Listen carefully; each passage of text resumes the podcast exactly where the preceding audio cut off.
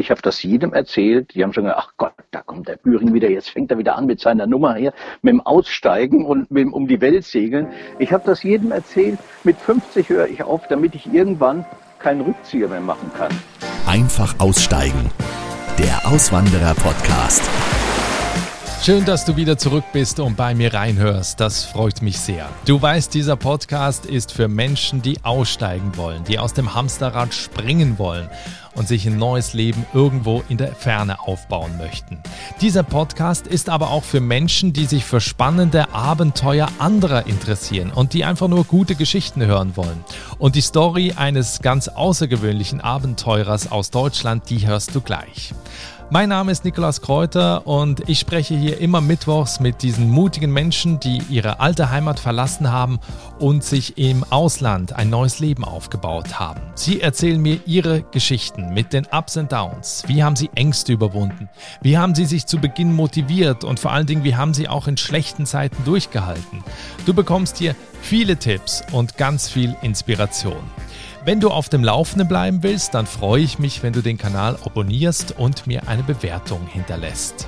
So, dann lass uns jetzt anfangen, denn die Story meines heutigen Gastes ist unglaublich. Mein Podcast. In dieser Folge ist das Bertel Büring. Er ist 63 und Bertel ist seit inzwischen über 13 Jahren mit seinem Segelboot auf einer Never Ending World Tour. An seinem 50. Geburtstag hat Bertel damals seine Sachen in Deutschland gepackt und lebt seitdem ausschließlich auf dem Segelboot. Vor dieser Weltreise war Bertel ein erfolgreicher Radiomoderator und Programmchef in Bayern. Er hatte einen gut bezahlten Job und alles, was man sich sonst so wünscht. Und trotzdem wollte er weg. Bertel ist kein klassischer Auswanderer, aber ich finde seine Geschichte, seine Motivation und vor allen Dingen seine Abenteuerlust sehr inspirierend und deshalb habe ich ihn in meinen Podcast eingeladen. Aktuell befindet sich Bertel auf der philippinischen Insel Palawan und er hat dort sogar Internet auf seinem Segelboot. Äh, viele Grüße nach Palawan. Hallo Bertel. Ja, hallo Nikolaus. Grüß dich. Wenn du aus dem Fenster schaust bei dir, was siehst du? Also, wenn ich jetzt hier rausschaue, ich sehe gerade einen äh, riesigen Berg von mir. Davor ist äh, ein weißer Strand mit Palmen und glasklares Wasser. Das ist das, was ich sehe. Also du, du hast es auf keinen Fall bereut, dass du seit 2007 ausgewandert, ausgestiegen bist. Nee, vielleicht würde ich nicht sagen ausgestiegen, ausgestiegen. Ich bin eher eingestiegen in anderes Leben. Also 20 Jahre habe ich äh, im Radiogeschäft gearbeitet und das war irgendwann genug, 20 Jahre. Dann dachte ich mir, mal was Neues anfangen. Und äh, ja, das war dann der Abschnitt, den ich 2007 angefangen habe, dass ich mir die Welt anschaue, dass ich Kulturen, Menschen kennenlernen will, Länder kennenlernen will. Ich habe jetzt auf dieser Reise über 50 Länder besucht unzählige Inseln, unzählige äh, Buchten kennengelernt und äh, ja, es ist ein Einsteigen gewesen in anderes Leben. Aber was war für dich, kannst du dich noch erinnern, was war der Auslöser, dass du gesagt hast, jetzt reicht's, 2007, jetzt gehe ich? Da muss ich ganz weit zurückgehen. Ich war bei der Bundeswehr, hatte einen äh, Roman gelesen, respektive eine Autobiografie von Klaus Kinski, Ich bin so wild nach deinem Erdbeermund. Das hat mich schwer beeindruckt, das Buch. Und am Ende hat er gesagt, dass er mit dem Segelschiff um die Welt segeln möchte. Und ich hatte das jahrelang vergessen. Und irgendwann kam mir das wieder in Sinn, und zwar an meinem 40. Geburtstag. Ich wurde 40 und dachte, Mensch, Mist, gestern wurde ich 30, morgen werde ich 50, soll es das gewesen sein? Will ich mit über 50 dann noch den Kasper im Radio machen, den Clown auf der Bühne irgendwo. Nee, muss noch was anderes geben. Und dann ist so die Idee gereift, okay, ich gebe mir zehn Jahre, um zu sparen, alles zusammenzukratzen, richtig ranzuklotzen, um dann um die Welt zu segeln. Wie, wie würdest du dein altes Leben beschreiben? War das was, wo du dich so in einem Korsett auch gefühlt hast? War das eine Tretmühle oder wie, wie war dein altes Leben in Deutschland? Nee, es, es, war ein tolles, war ein tolles Leben. Also ich habe das total genossen. Ich denke gerne daran zurück. Und Radio ist, Radio ist ein ganz, ganz tolles Geschäft. Ich liebe das heute noch. Also war wirklich äh, mit all den Berufen, die ich in meinem Leben hatte, war vielleicht Radio das Aufregendste. Muss ich dir nicht erzählen. Es macht wirklich Spaß. Und ich habe das auch 20 Jahre lang genossen. Ich hätte das nicht 20 Jahre gemacht, wenn es keinen Spaß gemacht hätte. Aber irgendwann war es Zeit für was Neues. Damit ich nicht genau in diese von dir gerade erwähnte Tretmühle falle. Und musstest du da lange überlegen? Also ist dieser Gedanke lange gereift oder war das einfach auch ein Impuls, wo du äh, gesagt hast, äh, jetzt, jetzt gehe ich? Äh, überlegt nicht lange. Vielleicht habe ich überlegt, wie mache ich das finanziell. Aber wie der Gedanke gefasst war oder der Entschluss gefasst war, dann habe ich jeden genervt ich habe das jedem erzählt. Die haben schon gesagt, ach Gott, da kommt der Büring wieder, jetzt fängt er wieder an mit seiner Nummer her, mit dem Aussteigen und mit dem um die Welt segeln. Ich habe das jedem erzählt. Mit 50 höre ich auf, damit ich irgendwann keinen Rückzieher mehr machen kann. Weißt du, es gibt immer so Momente, wo du dann sagst, äh, ja, äh, komm, jetzt läuft gerade die Börse schlecht, machen wir lieber noch ein Jahr. Es gibt immer tausend Ausreden, aber wenn ich das jedem erzähle, dass ich mit 50 aufhöre, dann muss ich das machen, da gibt's kein Zurück. Und ich habe mich da selbst ein bisschen unter Zugzwang gesetzt und das war auch gut so. Und wie haben die Leute reagiert, denen du das erzählt hast? Ja, meistens wie, wie ein Spinner. Es gibt viele Menschen, die Träume haben und ich habe ihnen gesagt, ich habe keinen Traum, ich habe eine Idee ein Traum kann man träumen, eine Idee realisiert man. Und ja, das war irgendwie, wie ich versucht habe, das den Leuten zu erklären, dass ich diese Idee realisieren will. Ob ich jetzt drei Jahre oder sechs Jahre unterwegs bin, ursprünglich war geplant, ich wollte sechs Jahre um die Welt segeln und dann eine zweite Runde machen. Ich bin jetzt 13 Jahre unterwegs und äh, es ist noch kein Ende absehbar. Ich kann mir nicht vorstellen, jetzt nochmal äh, in das alte Leben in Deutschland einzutreten. Wenn wir jetzt da zurückdenken, so 2007, 2006 vielleicht auch, da wo du die Planung gemacht hast, wie, also wie macht man da einen Plan, wie bereitet man sich darauf vor, äh, auch, auch aus finanzieller Sicht? Ja gut, erstmal ist es nicht schlecht, wenn man einen, einen Beruf macht, wo man also äh, recht gutes Geld verdienen kann. Und äh, der Beruf im Rundfunk ist zwar schlecht bezahlt, aber äh, es kommt darauf an, wie man sich verkauft. Äh, nehmen wir beispielsweise Moderator wie Howard Stern, der für 300 Millionen US-Dollar von einem Sender zum anderen gewechselt ist. Das haben sie mir leider nicht bezahlt. Also ich muss ein bisschen äh, planen. Ich hatte dann auch noch etwas Glück an der Börse gehabt und äh, ja, das Ganze wurde äh, finanziell dann so überschaubar, dass ich äh, gesagt habe, okay, es funktioniert, es kann was werden. Ich war nicht so naiv wie manche zu denken, dass ich dann unterwegs irgendwann arbeiten kann, einen Job irgendwo machen oder äh, verchartern. Äh, das funktioniert nicht. Also man sollte, wenn man so etwas macht, äh, sich damit abfinden, dass es kein Einkommen mehr gibt unterwegs. Und äh, ich will auch nicht aussteigen, um dann irgendwie als Gastronom oder als, als Hotelier zu arbeiten und anderen Leuten äh, ähm, das Zeug hinterher zu tragen und Charter zu machen. Also da hatte ich auch, da hatte ich jetzt auch keine Lust zu. Also das heißt, du hast die finanzielle Seite geklärt, du hast dir über mehrere Jahre einen Plan gemacht, wie du, wie du von dem ersparten Geld leben kannst. Dann hast du dir ein Segelboot gekauft und dann ging's los. Oder ist da noch mehr in der Vorbereitung dann passiert? Äh, Vorbereitung zählt natürlich dazu, dass man das Segeln lernt. Ich hatte ein bisschen Ahnung gehabt vom Segeln, weil ich bin oft mit einem Hobbycut gesegelt, gesurft, Gardasee, hin und her getackert. Aber von Navigation habe ich keine Ahnung gehabt. Aber äh, das kann man lernen. Also ich habe navigieren gelernt, ich habe dann richtig segeln gelernt, äh, musste Zeug über Technik lernen. Ich bin ein absoluter technischer Depp und äh, hatte nie handwerklich gearbeitet. Das muss man sich aber angewöhnen, wenn du irgendwo bist, irgendwo in der Welt, wo keiner ist, der dir helfen kann, dann solltest du auch wissen, wie ein Dieselmotor funktioniert oder ein Außenborder. Du bist der Elektriker auf dem Schiff, du bist dein dein äh, dein Koch, dein ja, Arzt, alles Mögliche. Also von von äh, medizinischen Kursen, wie nähe ich einen Finger, wie amputiere ich irgendein ein, ein Gliedmaß, all diese Dinge das war in der Vorbereitung und äh, ja, man macht sich eigentlich mehr Gedanken, man bereitet sich viel mehr vor als das, was letztendlich gebraucht wird. Mhm. Was war so die größte Angst, also bevor du da losgefahren bist? Angst gab es überhaupt keine. Überhaupt keine Angst. Ich hatte überhaupt keine Angst gehabt, dass, dass irgendwas nicht funktionieren kann. Ich hatte, ich hatte die Gewissheit, ein gutes Schiff zu haben. Das war mir sehr wichtig, dass ich ein, ein sehr gutes, sicheres Schiff äh, mir kaufen werde. das war der Fall gewesen. Ich wollte nicht riskieren, nicht, nicht äh, in Hurricane-Gebieten rumsegeln während der Hurricane-Zeit und äh, ja, immer vorsichtig sein. Im Prinzip, wenn du mit 200 über die Autobahn fährst, bist du auch vorsichtig und das machst du auch beim Segeln. Gab es einen Plan B? Also wenn das jetzt alles nicht funktioniert äh, hätte, hättest du auch sofort wieder zurück nach Deutschland gehen können? Oder hast du da wirklich Wohnungen weg, Möbel weg, alles weg? Alles weg.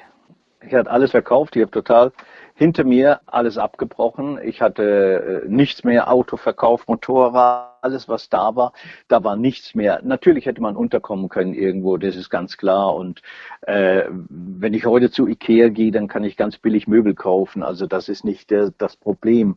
Also einen Plan B gab es nicht. Ich wollte um die Welt segeln, wie gesagt, drei bis sechs Jahre. Dass jetzt 13 Jahre daraus wurden, steht auf dem anderen Blatt. Man, ich glaube, wenn man das Leben angefangen hat zu leben, morgens aufwacht und vor dir ist ein Strand, der ist einsam, abends schläfst du ein mit keiner Menschenseele außenrum, du springst ins Wasser, wenn immer du willst. Und wenn dir irgendwas nicht passt, dann ziehst du einen Anker aus dem Wasser und segelst einfach weiter. Und wenn es dir da gefällt, da bleibst du einen Tag, du bleibst eine Woche, du bleibst einen Monat, du bleibst ein Jahr oder auch drei Jahre ist egal, du bist frei, du kannst total dein Leben frei gestalten. Und das finde ich das Schöne an dem Leben auf dem Schiff. Jetzt fragen sich vielleicht auch viele, ist Bertel alleine losgefahren? Also ist er alleine unterwegs oder ist er mit jemandem zusammen unterwegs? Das ist, das ist, das ist wie im richtigen Leben. Ich bin mit meiner damaligen Freundin losgesiegelt. Ähm, haben das zusammen das Mittelmeer gemacht das erste Jahr, sind also einmal rund Mittelmeer äh, bis runter Afrikas Küste, dann die äh, Malta, Balearen bis bis Gibraltar, von Gibraltar auf die Kanaren und dort äh, hatte sie die Entscheidung getroffen, dass sie ihr Studium beenden möchte.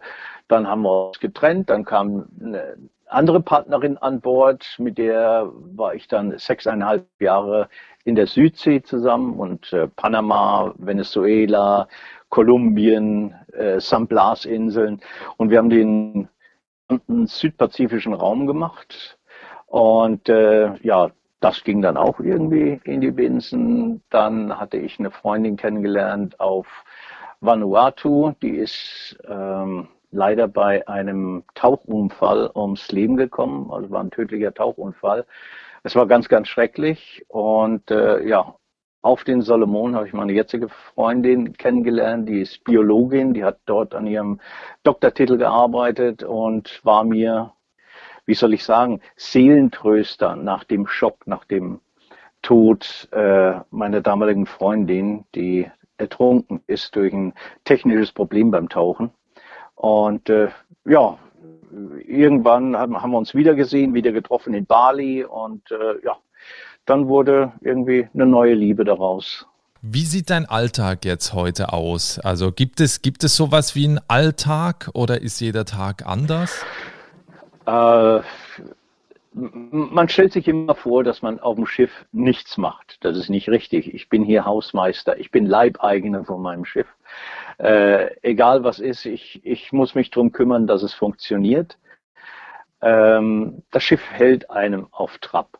Dann bist du immer dabei, irgendwie Essen zu besorgen. Du musst planen, wenn du länger unterwegs bist. Sagen wir mal, du hast eine große, große Passage, wenn du vier oder fünf Wochen nur segelst, Tag und Nacht, äh, beispielsweise von Panama auf die Marquesas im Südpazifik, da waren wir viereinhalb Wochen unterwegs, Tag und Nacht.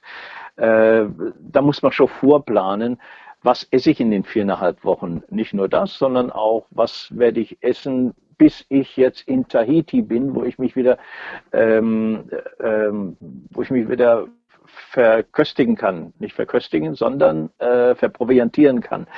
Äh, die Vorausplanung, dann kommt, bekommt man nicht immer das Essen, was man will. Äh, es ist schon dann Ersatzteile einschleppen. Wo, wo kriege ich diese Ersatzteile her? Äh, wenn ich jetzt auf Fidschi bin und brauche eine Bordtoilette, die muss ich dann aus Deutschland in den Südpazifik auf die andere Seite der Welt fliegen lassen.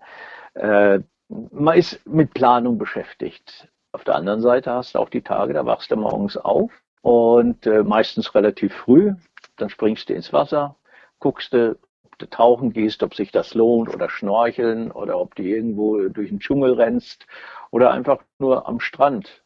Eins machen wir nicht, wir machen keinen Sonnenbaden. Also das gibt keinen Segler. Also da gibt es überhaupt keinen Segler, der jetzt sagt, er nimmt ein Sonnenbad. Weil wenn du 13 Jahre in der Sonne wohnt, äh, äh, lebst, dann siehst du aus wie ein Nürnberger Pflaumenmännle, wenn, wenn du täglich Sonnenbad machst. Was sind so die schönsten Momente, wo, wo du sagst, dass es da genießt du wirklich diese Entscheidung? In welchen Situationen ist das? Beim Ankommen. Also nicht das Segeln ist eigentlich für, für mich das Schöne. Es ist das Ankommen. Als wir beispielsweise, ich kann eine Episode rausziehen aus den ganzen schönen Erlebnissen, die ich hatte, äh, als wir auf den Marquesas ankamen nach viereinhalb Wochen auf dem Meer. Du hast nur das Meer um dich rum. Tag und Nacht bewegt sich alles. Du riechst nichts. Du hast nur den Salzgeruch in der Nase vom Meer. Und dann kommst du auf den Marquesas an, die mitten im Pazifik liegen. Und wir haben geankert in einer Bucht. Und ich dachte, jetzt übertreibt Walt Disney. Das ist einfach zu viel. Das ist Kitsch. Das ist Kitsch. Überall um uns rum waren, waren äh, Pionen, also so Berge, wir hatten Wasserfälle, zahllose Wasserfälle kamen mitten aus, dem, aus den Bergen raus, die Palmen, die, die türkisfarbene Bucht, in der wir geankert haben. Es war Kitsch, es war einfach Kitsch, das war so toll und du hast wieder Erde gerochen. Also das sind so die Momente, wo du sagst, geil. Ich hätte das Ganze in 24 Stunden fliegen können mit dem Flieger, die gleiche Strecke wäre denn damals ein Flughafen da gewesen, den gab es aber nicht, hätte ich das in, in, in 20 Stunden fliegen können, die Strecke, wo ich mit dem Schiff viereinhalb Wochen gebraucht habe. Aber das Ankommen, sich das erarbeitet zu haben, das ist ein grandioses Gefühl. Das ist etwas, wo ich sage, ja, es lohnt sich. Du merkst, dass die Welt groß ist. Wir denken mir so klein. Wir fliegen innerhalb von ein paar Stunden von, von Berlin nach, nach New York. Wir wissen gar nicht mehr, wie groß das alles ist wir haben das, den Weg verlernt zu genießen. Auf der einen Seite gab es die schönen Momente, auf der anderen Seite hast du vorhin einen sehr tragischen Moment erwähnt, den Unfalltod deiner Freundin. Was waren so in diesen Jahren, seitdem du jetzt unterwegs bist, die, die schlimmsten Momente, also die du vergessen willst? Das sind, ja, das ist natürlich zum, zum einen der, der tragische äh, Tauchunfall meiner Partnerin äh, in den Solomonen und auch die Art und Weise, wie die Rückführ Rückführung der Leiche äh, in ihr Heimatland funktionieren soll. Und wenn dir das auf den Solomonen passiert, dann bist du wirklich am Arsch der Welt. Und sowas geregelt zu bekommen, das dauert sechs Wochen. Und du hast dann äh, den, den, den Leichnam von ihr, der in 35 Grad irgendwo einbalsamiert werden muss, in einem einzigen Kühlschrank liegt, der es in dem Land gibt. Der war in Honiara und äh, es gibt keine, keine Botschaften oder sonst irgendwas, die das regeln können. Es gibt keinerlei äh, Möglichkeiten. Du musst alles, musst du besorgen. Und das ist etwas, wo, wo du ohnehin in der Trauer ziemlich überlastet bist. Das, das ist etwas, wo ich sage, da hätten wir gerne drauf verzichten können. Dann der Tod, tragischer Tod von Segelfreunden. Einer ist beim Pinkeln in äh, Sabu, das ist auf den Fidschi-Inseln. Er ist Papa geworden mit einer Einheimischen, das hat er gefeiert. Und das sind heiße Quellen, Lavaquellen. Und er wollte in die Lavaquellen pinkeln, ist leider ausgerutscht, hat sich den Kopf aufgeschlagen und hat sich lebendig gekocht. Er hat dann noch ein paar Tage gelebt unter sakrischen Schmerzen aber äh, ist dann letztendlich gestorben, was vielleicht auch besser war. Dann ein anderer Freund ist vom, vom Mast gefallen, also irgendwas im Mast repariert hat. Also es gibt etliche Todesfälle von, von Seglern, die man kennenlernt und äh, mit denen man Freundschaften schließt und die letztendlich auch den Weg alles Irdischen gehen, was auch bei dir zu Hause passiert, dass ein Freund mit, mit dem Auto verunglückt, mit dem Motorrad verunglückt, an Krebs stirbt, All das passiert auch hier auf den Reisen. Es kommt einem eigenartigerweise tragischer vor. Man denkt, es kann nichts passieren, man ist im Paradies, man, man, hat, man hat das Leben, das man sich gewünscht hat, man ist weg von allem Stress, und dann letztendlich ereilt einem doch das Schicksal. Und das sind so ganz die Momente, wo, ja, wo man richtig traurig ist. Wenn du mit der Segelyacht unterwegs bist, was spielt Zeit für dich da für eine Rolle? Du hast vorhin auch erwähnt, wir sind heute dran gewöhnt, total schnell zu reisen, innerhalb von wenigen Stunden tausende Kilometer zurückzulegen. Beim, mit dem Segelboot dauert das natürlich viel länger. Was, was spielt Zeit für eine Rolle? Hast du überhaupt eine Uhr? Äh, ich habe ich hab gestern meine Uhr hingemacht, nach Jahren, und habe dann festgestellt, dass sie kaputt ist. Ich, ich würde sie einfach mal hinmachen, daher, okay, jetzt ich, ich mache die mal hin, die muss mal laufen, eine Automatikuhr, die sollte mal wieder laufen und äh, ja, da habe ich festgestellt, dass sie nicht mehr geht. Ansonsten weiß ich nie, welcher Wochentag ist. Was ist heute für ein Tag? Ich weiß, ich weiß es nicht, was für ein Wochentag. Den Monat, den kriege ich meist noch hin, aber die Wochentage, das, das zieht an dir vorbei. Es ist alles so wichtig, ob heute Sonntag ist oder Montag ist, ob Sommerschlussverkauf, Winterschlussverkauf es interessiert einen nicht. Also du lebst, du lebst intensiv und du lebst mit der Natur. Wir gehen abends, wenn es kühler wird, gehen wir schlafen. Morgens, wenn die Sonne aufgeht, genießen wir den Tag, dass noch ein bisschen kühler ist. Äh, ja, du lebst mit der Natur. Mhm. Hier ist es ja so, ähm, viele Leute gehen arbeiten, wollen viel Geld verdienen, um sich dann Luxus zu gönnen. Ich habe mich gefragt, was ist der Luxus, den du dir gönnst? Also wo du sagst, ja, dafür lebe ich, das ist der Luxus. Luxus bedeutet für mich beispielsweise, dass ich jetzt 171 Jahre nacharbeiten müsste, wenn ich jetzt zurückkäme nach Deutschland, um den ganzen Urlaub aufzuarbeiten, den ich jetzt schon hatte in den letzten Jahren. Das ja, hast also du jedes Jahr drei Wochen Urlaub. ja. Jede, jedes Jahr drei Wochen Urlaub irgendwo in den Tropen. Da wären das so, ja, 175 ähm, oder was weiß ich Jahre, äh, die ich nacharbeiten müsste. Das ist schon mal ein Luxus, dass ich das im Voraus habe. Ja, dass ich äh, ja einfach das Leben leben kann, wie ich es will. Wenn mir das nicht mehr gefällt, verkaufe ich die Yacht und ziehe ein Haus wieder.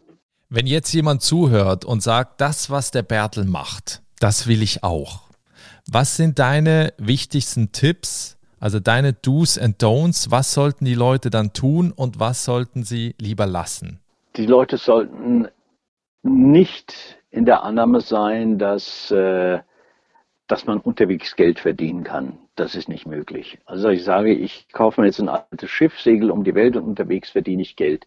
Es sind meist die schönsten Länder der Erde, wie hier die Philippinen oder Solomonen oder Fidschi-Inseln. Die leben von 200 Euro im Monat, wenn überhaupt, wenn sie einen Job haben. Also man kann da keinen Job finden, der irgendwie befriedigend bezahlt werden würde.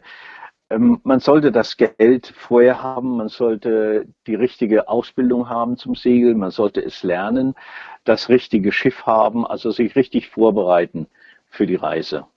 Das ist eigentlich das A und O. Und wie gesagt, nicht naiv in irgendein Abenteuer reinrennen.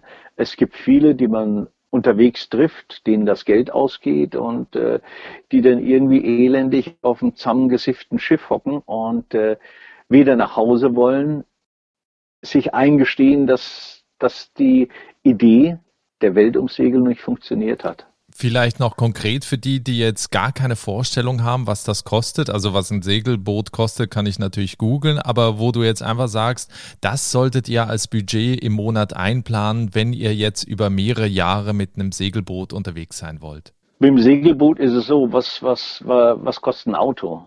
Du kannst dir einen Seelenverkäufer für 20.000, 30.000 Euro äh, zulegen, da wirst du aber nicht glücklich mit. Äh, oder du holst dir ein vernünftiges Schiff, sagen wir mal, das kriegst du um die 200.000 gebraucht. Ähm, ein gutes gebrauchtes Schiff, also keine kein, kein billig Charterdampfer, sondern ein schönes, solides Schiff. Das kann auch 10, 20 Jahre alt sein. Das macht überhaupt nichts. Wenn das gepflegt ist, für 200.000 kriegst du schon ein amtliches Schiff. Dann bist du aber auch mit der Ausrüstung wunderbar versorgt. Und äh, das Leben selbst auf dem Schiff, das ist auch nicht teurer als in Deutschland. Du hast keine Miete, du hast keine Kosten für Versicherungen, Autoversicherung, du musst kein, kein, kein äh, Auto alle fünf Jahre neu kaufen und so weiter.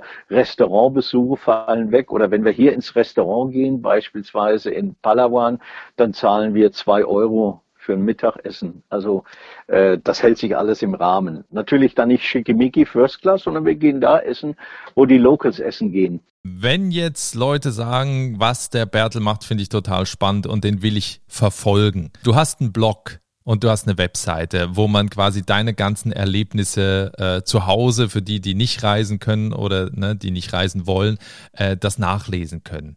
Ja, es gibt einen Blog, das ist äh, www.udinsailing.de. Den hatte ich mal angelegt, weil ich vergesse immer, wo ich war.